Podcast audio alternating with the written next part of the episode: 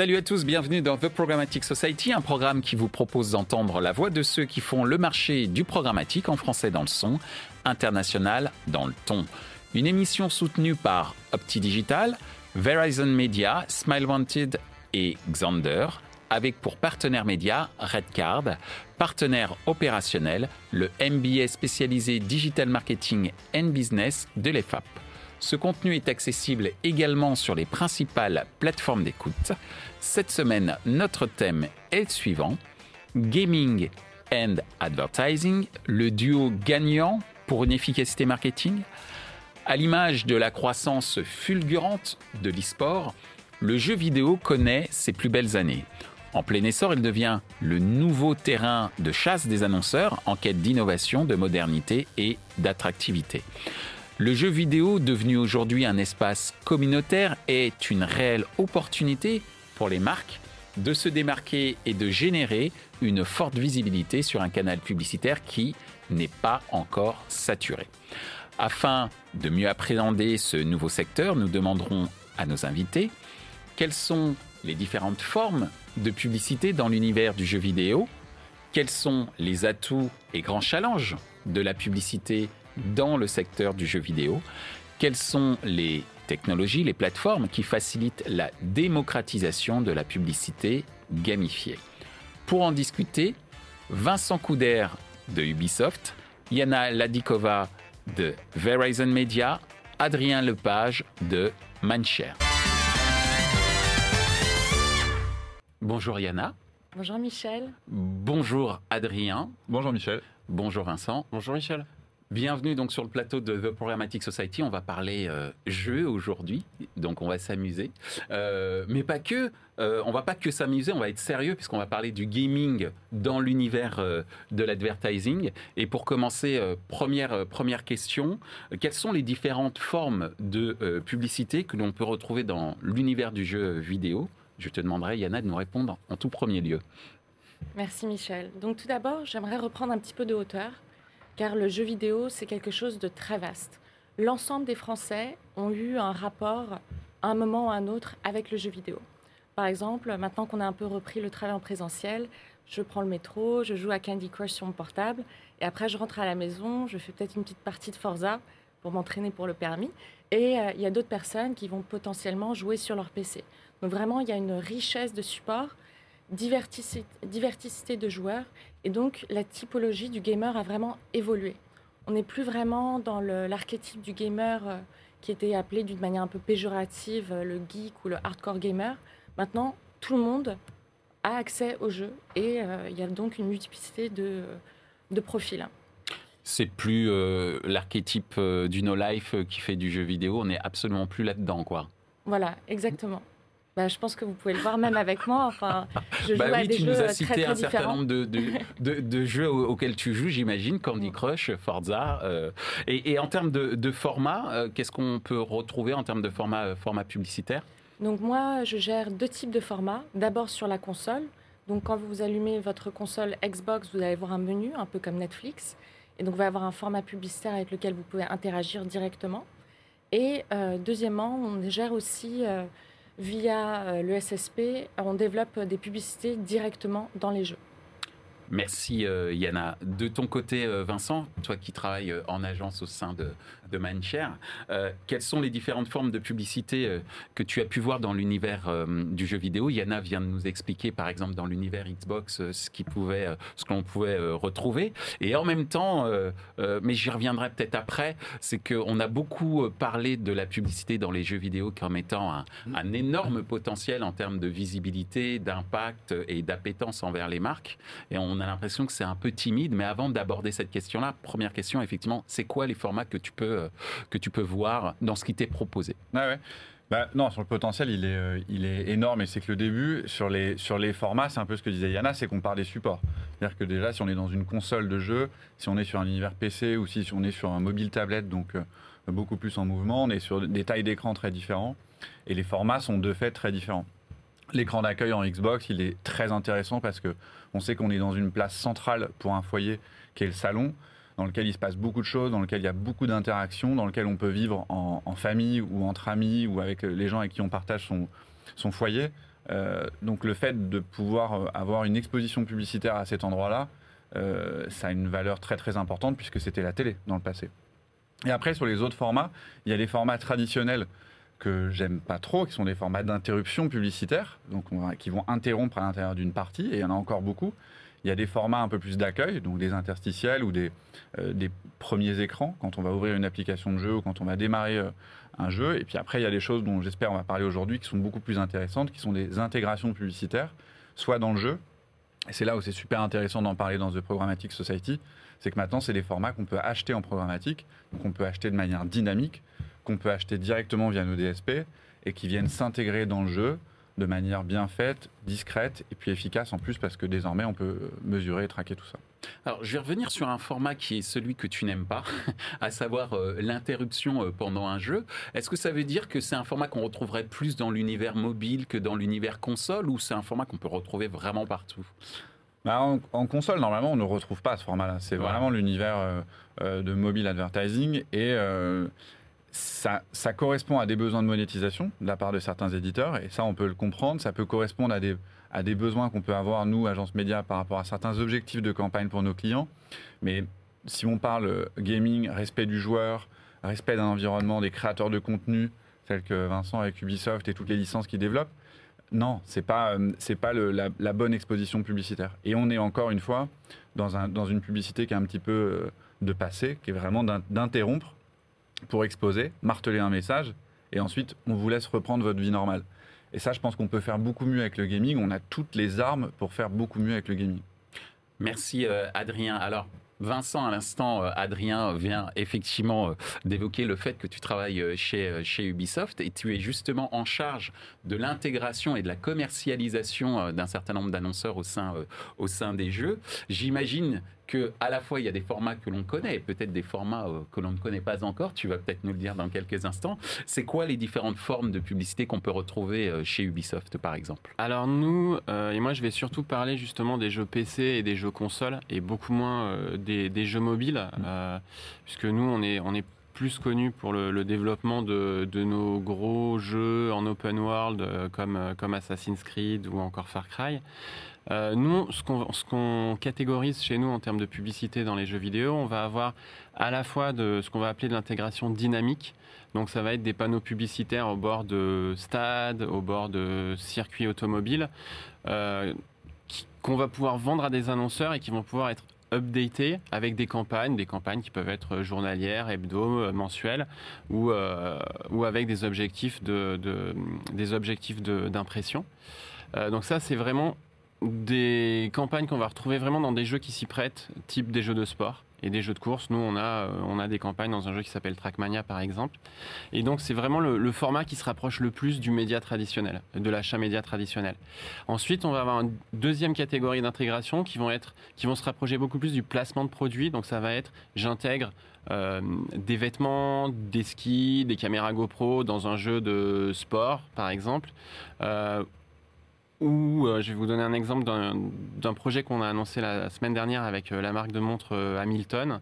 Hamilton, c'est une marque qui c'est une marque qui fait du placement de produits dans les films depuis 40 ou 50 ans. Ils ont commencé avec 2001 Odyssée de l'espace jusqu'à Tenet plus récemment, en passant par exemple par Men in Black. Mm.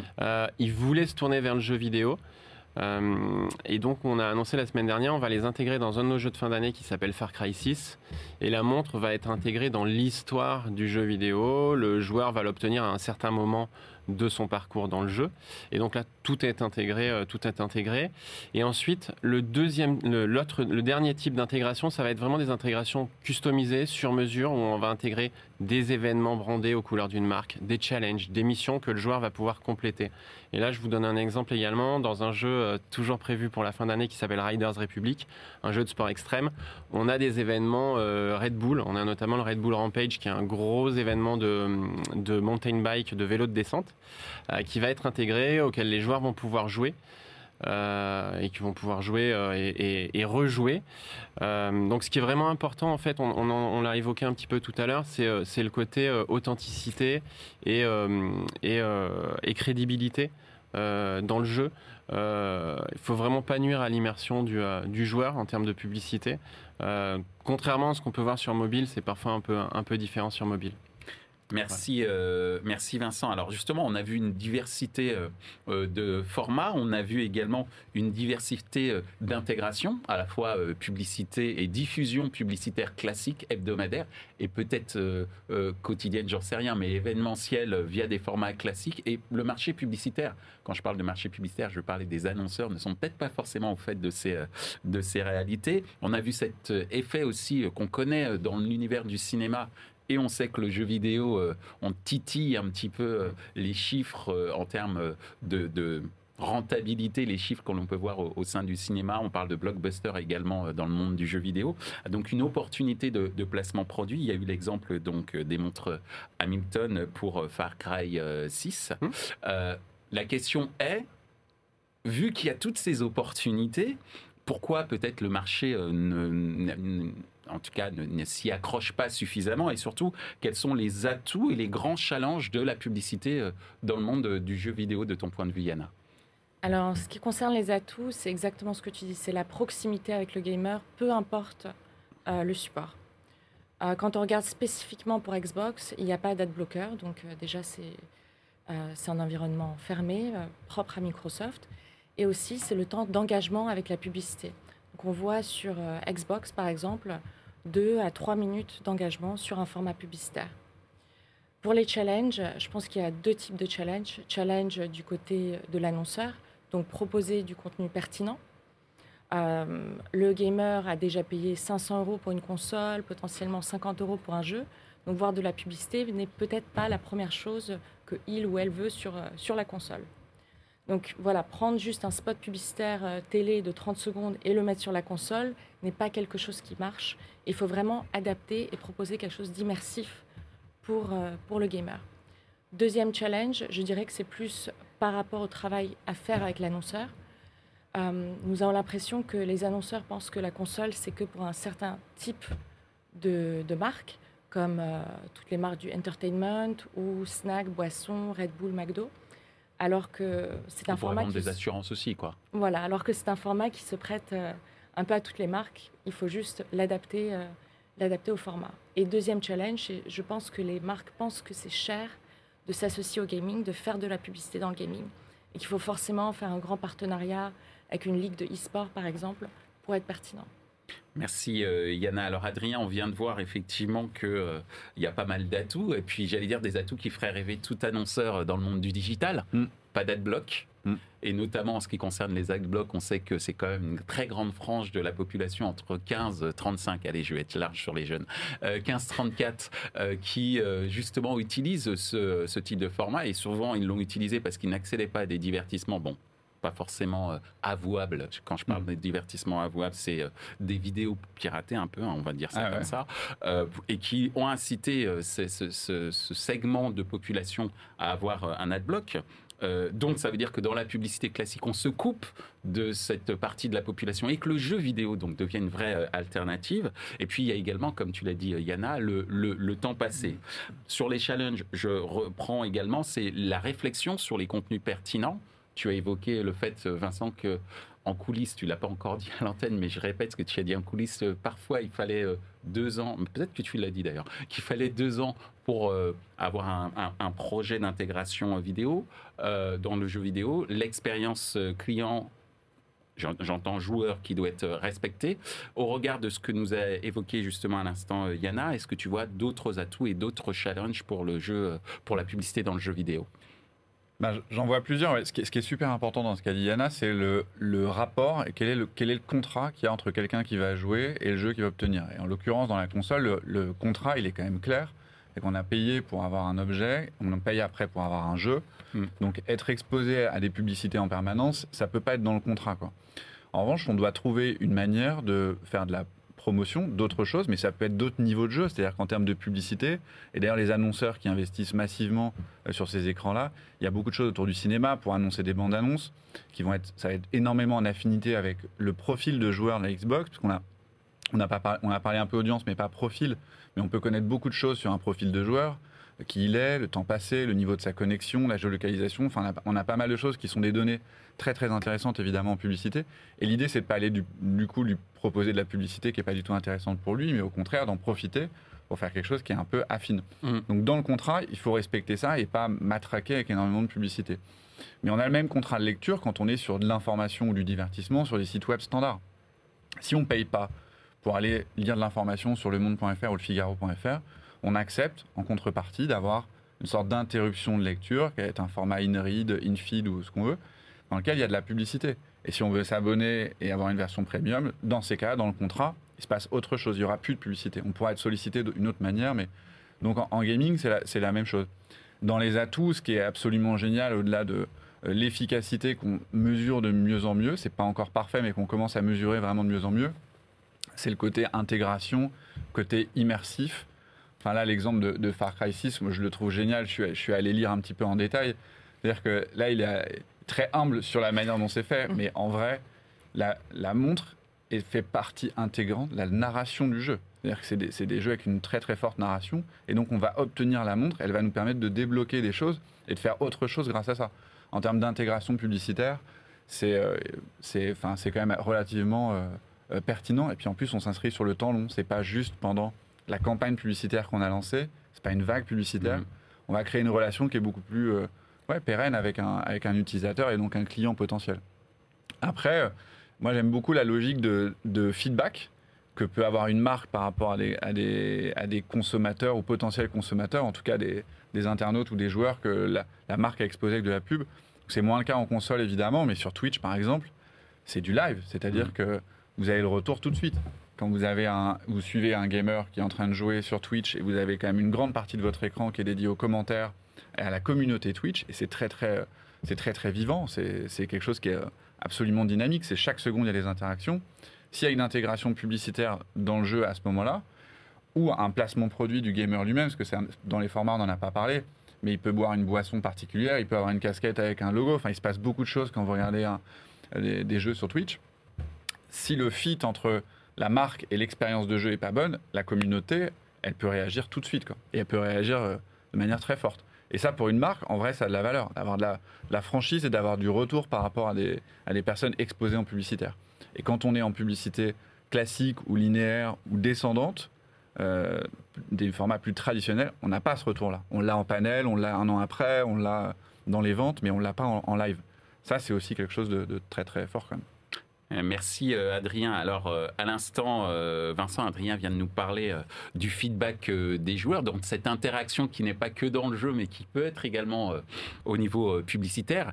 Et également, Adrien nous a parlé. je vais prendre un néologisme, je vais faire un néologisme risque. hein.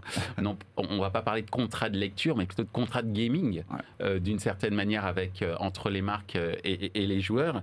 Justement, toi, de ton point de vue de cette expérience joueur, puisque tu les observes assez, assez, assez régulièrement, c'est quoi euh, les atouts et les grands challenges de la publicité euh, euh, du jeu vidéo pour respecter justement ce fameux contrat de gaming? Bien sûr. Pour moi, le jeu vidéo, c'est vraiment le seul média, on parlait d'immersion, c'est le seul média à proposer vraiment cette, cette, cette immersion-là. Aujourd'hui, quand on joue à un jeu, euh, on fait, normalement, on fait pas en même temps du téléphone et on regarde quelque chose sur son PC. On peut le faire, mais si on le fait, on, on va perdre. Très honnêtement. Et puis l'expérience. Euh, et l'expérience, voilà. Donc c'est vraiment le seul, le seul média aujourd'hui qui demande une telle immersion et qui, euh, et qui immerge le joueur. Euh, L'interactivité également, on parlait des campagnes, on parlait de, de placement de produits, tu, tu- tu mentionnais la montre Hamilton, c'est vraiment le, le seul média qui va permettre d'interagir avec une campagne ou d'interagir avec, euh, avec, euh, avec un produit. Et puis en termes d'audience, donc là je rejoins également ce que, ce que Yana et Adrien disaient. Euh, la population joueur aujourd'hui est extrêmement large. On a euh, un tiers de la population mondiale qui joue aux jeux vidéo. On a, euh, je crois qu'on devrait être à 54% hommes, 45%, enfin 46% euh, femmes, et un âge moyen qui, tourne autour de 35 ans. Et on est vraiment sur une population qui est, détournée des médias traditionnels, très clairement, qui regarde beaucoup moins de télévision. Euh, et le, le l'in-game advertising est vraiment un des moyens de toucher, euh, de toucher cette population-là. Et le jeu vidéo, on y joue et effectivement, on le regarde aussi. Euh, Adrien mentionnait, mentionnait Twitch. Ça fait maintenant 6, 7, 8 ans que, Twitch a explosé. Et là aussi, ça ouvre des perspectives pour les annonceurs en termes de communication, que ce soit de la communication in-game qui derrière va être reprise dans des jeux sur, Switch, sur Twitch pardon, ou, euh, autre. Et en termes, de challenge, pour moi, le vrai challenge pour les marques aujourd'hui et également pour nous en tant qu'éditeurs, c'est vraiment de respecter euh, l'authenticité, euh, de respecter l'authenticité du jeu et de l'univers et de ne pas être trop intrusif. Il n'y a rien de, de pire pour un joueur que, je pense, d'être sorti de son, justement, de cette immersion-là par une publicité ou un élément euh, euh, non désiré. Et également pour l'annonceur, un des challenges aujourd'hui, je pense que c'est vraiment de se retrouver dans la galaxie. Euh, de diversité que propose le jeu vidéo aujourd'hui. On a des jeux de course, on a des jeux de voiture, on a des jeux de danse, on a des jeux d'aventure. Donc vraiment, l'offre est pléthorique euh, en jeu vidéo. Donc il est vraiment important en fait pour l'annonceur de clairement euh, euh, prendre le temps de discuter avec les différents acteurs, que ce soit les éditeurs, que ce soit les agences, pour, pour trouver le, le, bon support. Et puis après, technologiquement également, sur des, des intégrations plus customisées et plus poussées, une, ça peut être une création artistique, il peut y avoir le directeur créatif du jeu, le directeur narratif qui vont être intégrés là. Donc là, techniquement, ça peut prendre un peu plus de temps. On l'évoquait tout à l'heure mm. sur des projets qui vont être, durer six mois, un an, un an et demi. Voilà. Merci euh, Vincent. Alors il y a un point que tu évoquais, euh, Yana, tout à l'heure, c'est euh, peut-être une sorte de préjugé de la part d'un certain nombre euh, d'annonceurs qui considèrent qu'ils ne font pas partie d'un secteur qui pourrait, euh, entre guillemets, euh, être dans, le, dans un jeu vidéo. Et en rigolant, je parlais du monde des assurances, par exemple. Mm. Et pourquoi pas dans un jeu de voiture Même un personnage d'espionnage qui a une assurance qui le couvre pour tout type de risque. Enfin bref, je ferme la parenthèse. Donc on en vient à la démocratisation, justement, de la gamification publicitaire quelles sont, toi, les, technologies et les plateformes qui, selon toi, facilitent cette fameuse démocratisation euh, de la publicité euh, gamifiée? Alors, euh, pour tout ce qui est Xbox, l'achat se fait en gré à gré, donc en direct, mmh. et pour une simple raison, parce que toute l'expérience est customisée. Donc vraiment faite sur mesure pour, et pour en revenir au point de Vincent et d'Adrien, pour être pertinent pour le gamer. Euh, après, euh, c'est un environnement, comme je disais, logué. Donc avec la fin du cookie-less, nous, on a toujours la possibilité de cibler avec la first party data. Donc on peut euh, voir, on peut cibler en fonction de votre comportement sur la console, de ce que vous consommez, si vous regardez beaucoup de Netflix, si vous jouez à certains types de jeux. Donc tout ça, c'est disponible. Après, pour vous donner des exemples de campagne, il y a plusieurs manières d'être naturel sur la plateforme. Premièrement, donc, par exemple, euh, le mois dernier, nous avions deux campagnes, euh, Uber Eats au UK, McDo en France, et ils ont sponsorisé du contenu Xbox sur les nouveautés de la console, tout en faisant la promotion de leurs produits et mettant en avant leur promo code. Deuxième manière d'être naturel, c'est de s'associer avec un jeu. Donc on a tout un catalogue de jeux, euh, et nous travaillons avec les différents game publishers comme Ubisoft, et nous proposons donc ce, sponsor, ce sponsorship. Euh, comment on fait cette association avec le jeu? On regarde un peu la thématique du jeu et on l'associe avec euh, le message de la marque. Donc si par exemple vous voulez parler de la performance d'un produit du haut débit, le meilleur jeu c'est de s'associer par exemple avec Forza. Et donc troisième manière aussi de faire euh, de la publicité, c'est de s'associer avec un streamer sur Twitch. Donc on s'occupe de la relation avec le streamer, le placement de produits et ensuite on fait la promo de ce stream sur la console Xbox. Voilà, donc en complément de tout, de tout cet écosystème sur la console, on a bien sûr accès à l'inventaire in-game via notre DSP euh, pour, euh, pour, vraiment complémenter cette offre. Merci euh, Yana. Alors Adrien, on, vient de voir que donc il y a une étendue d'offres et de formats. On en a parlé également tout à l'heure pour justement pousser à cette démocratisation de la publicité gamifiée. Hein, je vais appeler ça comme ça. Toi, de de, l'observation que tu peux faire et de la réaction que peuvent avoir un certain nombre d'annonceurs par rapport justement à cette opportunité qu'est la publicité dans le gaming. Est-ce que tu as pu voir aussi des technologies et, des plateformes qui peuvent faciliter euh, euh, cette démocratisation euh, de l'accès à la publicité dans les jeux vidéo? Dans des technologies et des plateformes, je ne sais pas. Alors, le fait de pouvoir acheter en programmatique en temps réel avec une intégration dans les jeux, ça, Ça participe à la ça, participe. Ça, ça, c'est sûr. Pourquoi? Parce qu'il y a une énorme partie maintenant de nos achats qui, est- qui passe en programmatique. Je parle de nos achats digitaux, bien sûr. Et quand ils passent en programmatique, ils passent via les DSP. Le fait, avec ces DSP, de pouvoir directement euh, acheter les inventaires, je pense à Anzu par exemple, euh, qui est- voilà, vous permet de s'intégrer directement dans les jeux, d'acheter un certain nombre d'impressions, un certain nombre de volumes publicitaires qui va apparaître directement euh, dans les jeux en live en fonction des gens qui sont en train de jouer, avec des temps de campagne, donc avec un rythme qui va correspondre à nos KPI de campagne.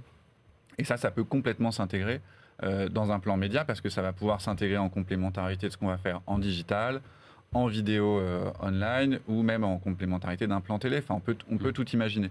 Donc là, on réconcilie grâce à la technologie, puis le fait de pouvoir l'acheter quand même en temps réel sur un, un environnement de jeu. Donc c'est une petite prouesse technologique quand même. C'est des, boîtes qui sont très très euh, robustes technologiquement. Ça, c'est intéressant. Après, sur la démocratisation, euh, moi j'attends que ça, qu'il y en ait d'autres des annonceurs. Parce que y a, franchement, il y a vraiment la place pour tout le monde et tous les secteurs. Et pourquoi les boîtes d'assurance, je reviens à elles, hein, elles font pas des, des pubs de- dans les jeux vidéo aujourd'hui, de, de ton point de vue? Si, en vrai, je pense que ça peut venir dans, dans pas si longtemps que ça. Euh, peut-être les, les mutualistes en premier seraient peut-être plus capables de, de, de sauter le pas. Après, ce qu'il faut, c'est avoir quand même un, un message. Faut avoir du contenu, Bah, tu vois, la- quelque chose à raconter. La mutuelle des motards dans Forza, moi, ça me, ça me choque pas, quoi. Ouais, complètement. Mais il faut, il faut avoir une, il faut avoir une promesse, euh, euh, peut-être produit ou peut-être, euh, et puis arriver à être sûr que euh, on s'adresse à un vrai public de motards et pas un public de gamers de jeux de moto. Et là, du coup, euh, on- il peut y avoir pas mal de déperditions.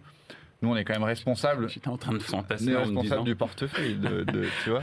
J'étais en train de fantasmer, euh, désolé, je, je digresse pas mal parce que j'adore le monde du jeu vidéo, hein, c'est pour ça aussi. Donc, euh, Et de l'assurance. C'est pour ça que je disais au tout début, et de l'assurance aussi. C'est pour ça que je disais au début qu'on va s'amuser. Mais on peut tout à fait imaginer demain que la mutuelle des motards assure l'expérience dans le jeu euh, d'un jeu de, de moto pour, euh, pour euh, Bah très là, peu est- d'argent. Enfin, je Là, on est dans l'intégration. euh, À voir. Merci en tout En, cas. en bizdev, c'est parfait. Non, mais il y a vraiment la place pour tous les types de.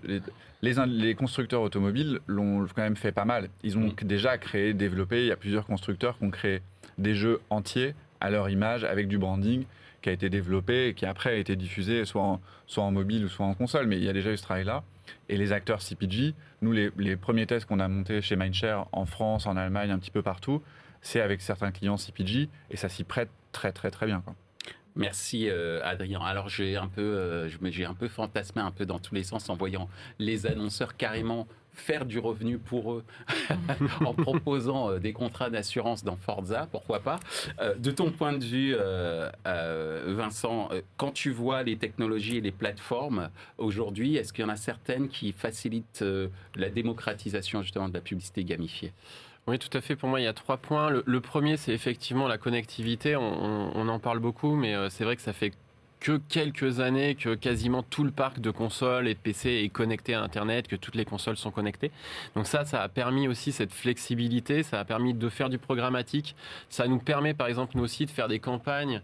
Euh, des... Alors je vais reprendre toujours l'exemple de, de- de notre jeu de sport, mais on avait un partenaire, c'était aussi un fabricant de montres, qui sortait euh, une montre, euh, à un moment c'était un été, et on lui a fait toute une campagne avec des missions qui sont restées, des missions et des, des courses pour, pour le joueur, qui sont restées uniquement pendant trois semaines, je crois, pendant sa phase de launch. Donc on a toute cette flexibilité-là qui est permis euh, grâce à la connectivité. C'est des choses que font très bien aussi Epic, par exemple, avec Fortnite, Mm. où on connaît tous les concerts, tout ce qu'ils font pour la sortie des films de Marvel, Avengers, etc.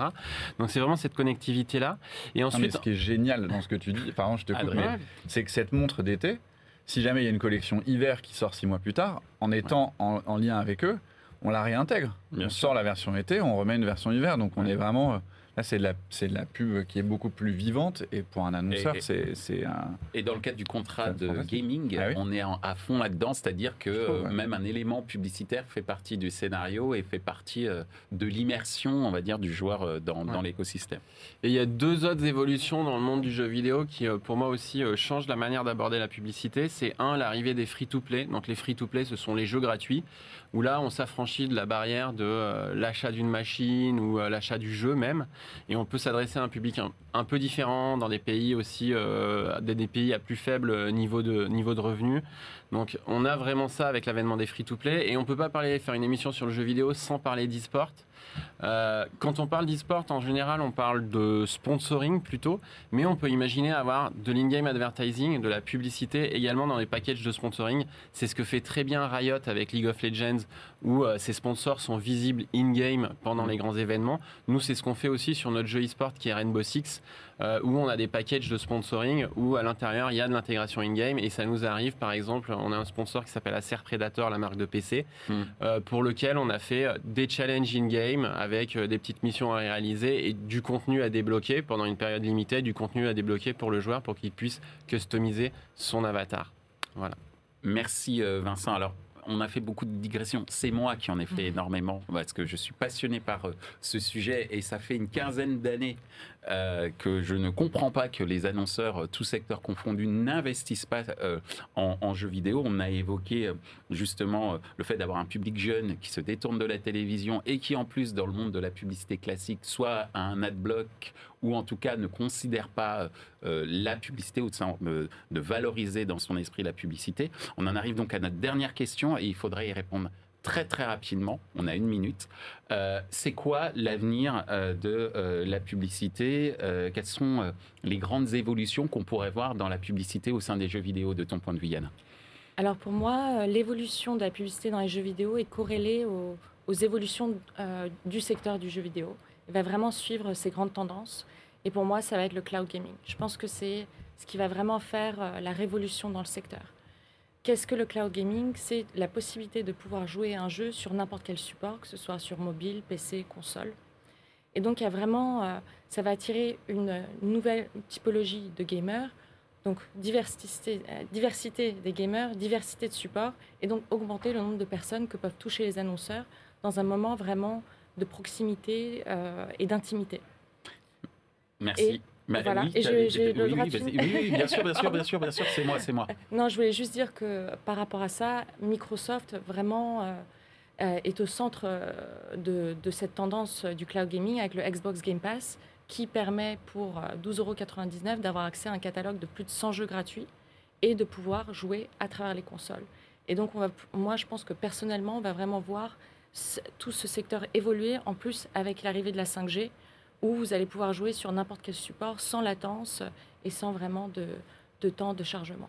Voilà. Donc on va dire que le business model de, euh, des vidéos on demand que l'on peut connaître sur les plateformes que vous connaissez hein, se retrouve aujourd'hui dans le monde du jeu vidéo et que c'est une formidable opportunité d'un point de vue publicitaire euh, également. Merci euh, Yana. De ton point de vue euh, Adrien, c'est quoi l'avenir euh, euh, de la publicité dans les jeux vidéo? Quelles sont les grandes évolutions qu'on pourrait voir apparaître? Moi, j'attends des, des marques qui prennent vraiment des risques et qui se lancent pour de vrai. Vuitton le fait magnifiquement euh, avec, euh, voilà, en, créant cette valise spécialement pour la coupe de, je crois que c'est League of Legends. Il y a KFC qui fait quelque chose de remarquable dans l'intégration où ils sont allés jusqu'à créer une propre console. Il y a une console KFC qui vous permet de réchauffer vos morceaux de poulet pour les tenir au chaud pendant que vous êtes en train de jouer. C'est des intégrations qui vont au-delà de la pub. Et là aussi, ils ont bien écouté leurs consommateurs et les gens et les joueurs parce que sinon, ils ne seraient pas allés si loin dans le développement. Donc, je pense qu'il faut ça, des, ma- des marques qui prennent vraiment des risques. Euh, après, c'est la VR. Si vous avez déjà fait l'expérience de jouer euh, dans un Quest 2 d'Oculus, qui est la dernière version du casque, dans un casque virtuel Ouais, casque virtuel, Mhm. c'est vraiment remarquable. Et là, tu parlais tout à l'heure de la manière dont, dont, quand on joue, on est concentré, on fait pas autre chose. Là, on fait encore moins autre chose parce qu'on a en plus les deux manettes, on a un cadre. Et là, les intégrations, on a un terrain de jeu euh, publicitaire qui est vraiment remarquable. Et le troisième truc, là, c'est plus côté euh, agence euh, Mindshare, c'est que nous, on est vraiment responsable des investissements publicitaires de nos clients. Donc, il faut que ça avance très très vite sur les différentes mesures d'efficacité, de visibilité des formats, de performance média, parce que ça va être quelque chose que nous, on attend et on va, on va avoir les mêmes attentes euh, vis-à-vis du monde de la publicité gaming qu'on en a vis-à-vis de la publicité digitale traditionnelle. C'est peut-être le cherry on the cake, la dimension mesure Ouais. Justement, et c'est bien que tu en aies effectivement parlé pour, pour conclure l'émission. Conclusion pour toi de l'ensemble de l'émission, Vincent? Donc, Euh, euh, c'est c'est quoi l'avenir de la publicité euh, sur les jeux vidéo et les grandes évolutions que tu vois apparaître? Alors nous, ce qui est clair, moi ça fait à peu près 15 ans que je fais ce métier, on voit euh, une vraie évolution ces, ces deux, trois dernières années en fait, euh, surtout depuis euh, Louis Vuitton et, et League of Legends. On voit euh, vraiment euh, une évolution des mentalités des annonceurs, on voit arriver des annonceurs qu'on ne voyait pas euh, avant, notamment des marques de luxe. Aujourd'hui, on discute avec beaucoup d'entre elles. Je vous parlais d'Hamilton, mais on, on aura d'autres projets qui arriveront dans les mois, voire années, voire années à venir. On note aussi une professionnalisation du secteur. On a beaucoup d'agences aujourd'hui qui montent des, euh, euh, départements 100% euh, dédiés aux jeux vidéo. Et puis après, pour rejoindre ce que vous disiez un petit peu, c'est les évolutions technologiques. Les évolutions technologiques ont toujours un impact sur la manière de faire de la publicité. On parlait du cloud gaming. Nous, Ubisoft, on, supporte toutes les plateformes de cloud et on, on y croit également. Mais il y a également d'autres types de techno qui vont arriver. Euh, ou qui sont déjà plus ou moins présentes, notamment tout ce qui est blockchain et NFT. On en parle beaucoup euh, en ce moment. Euh, il y a déjà des marques qui sont présentes, qui proposent des NFT qu'on peut retrouver dans des jeux dédiés uniquement à des jeux très très orientés blockchain aujourd'hui. On peut imaginer que ça va se démocratiser et je pense qu'on verra des choses prochainement. Et puis après, il y a aussi l'évolution technologique et graphique des moteurs de jeu. donc nous, on a nos propres moteurs chez Ubisoft, mais vous avez peut-être vu, il y a une quelques semaines, il y a une démo de l'Unreal Engine 5, qui est un des, moteurs hein, les plus utilisés au, niveau global dans le jeu vidéo, qui montre un, rendu ultra, vraiment photoréaliste, euh, jamais vu.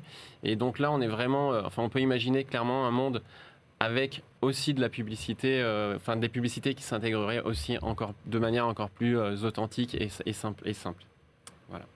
Eh bien, merci Vincent.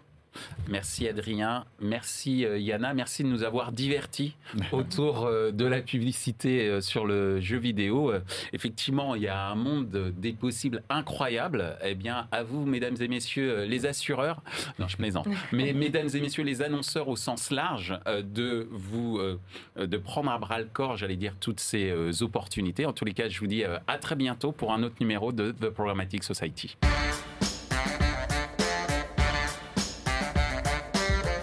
Ainsi s'achève euh, ce débat autour du duo gagnant gaming-publicité.